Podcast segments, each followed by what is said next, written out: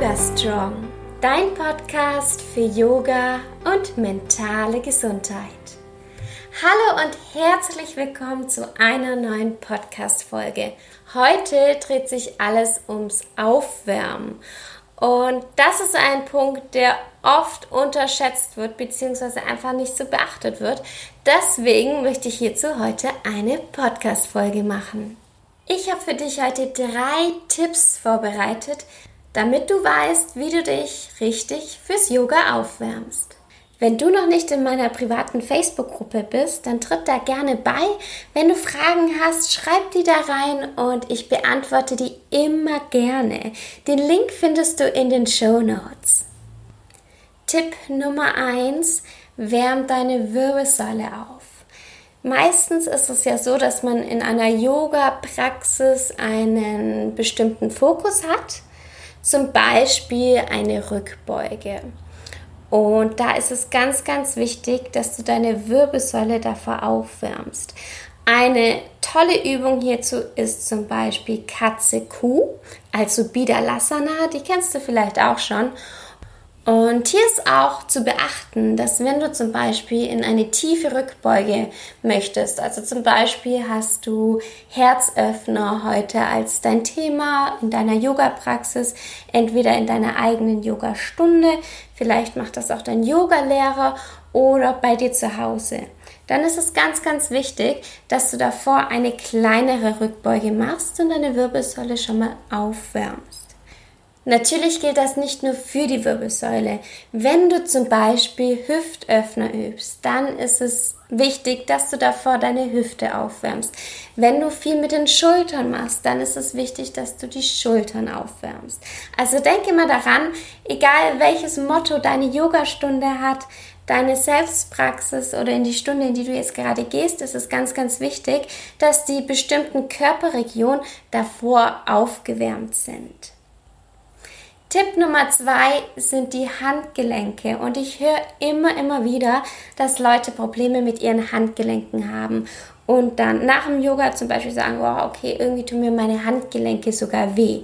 Vielleicht kennst du das auch. Im Yoga sind wir so, so viel auf den Händen. Und zwar nicht nur, wenn wir den Handstand üben, sondern zum Beispiel auch, wenn wir Bidalasana, Katze Kuh üben, wenn wir in Adho Mukha Svanasana, den herabschauenden Hund sind.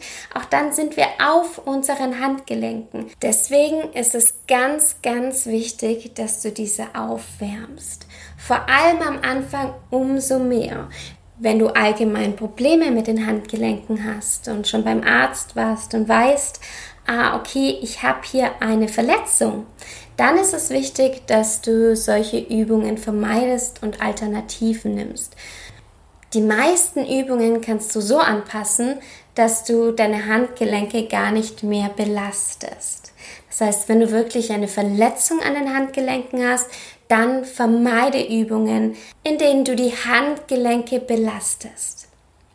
Ansonsten wärme auf jeden Fall deine Handgelenke auf.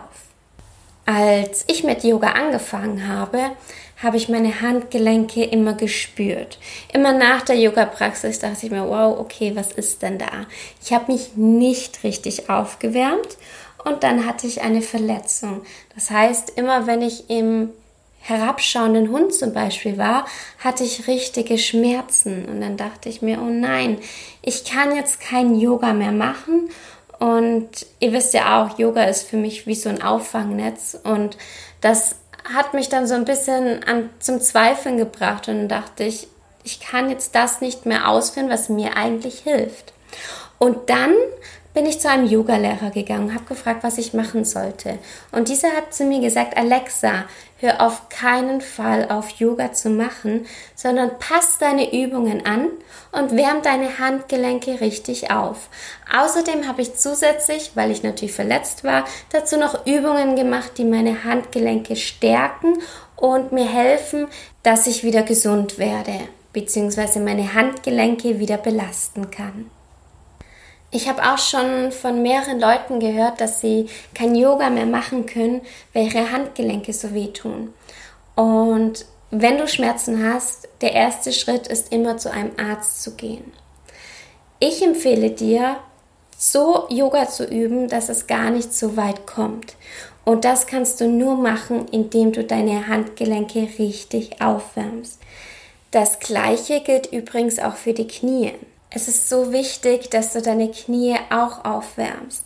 In der letzten Podcast-Folge habe ich euch ja etwas über den Krieger erzählt und da hat die Heike etwas ganz Interessantes in die Facebook-Gruppe geschrieben.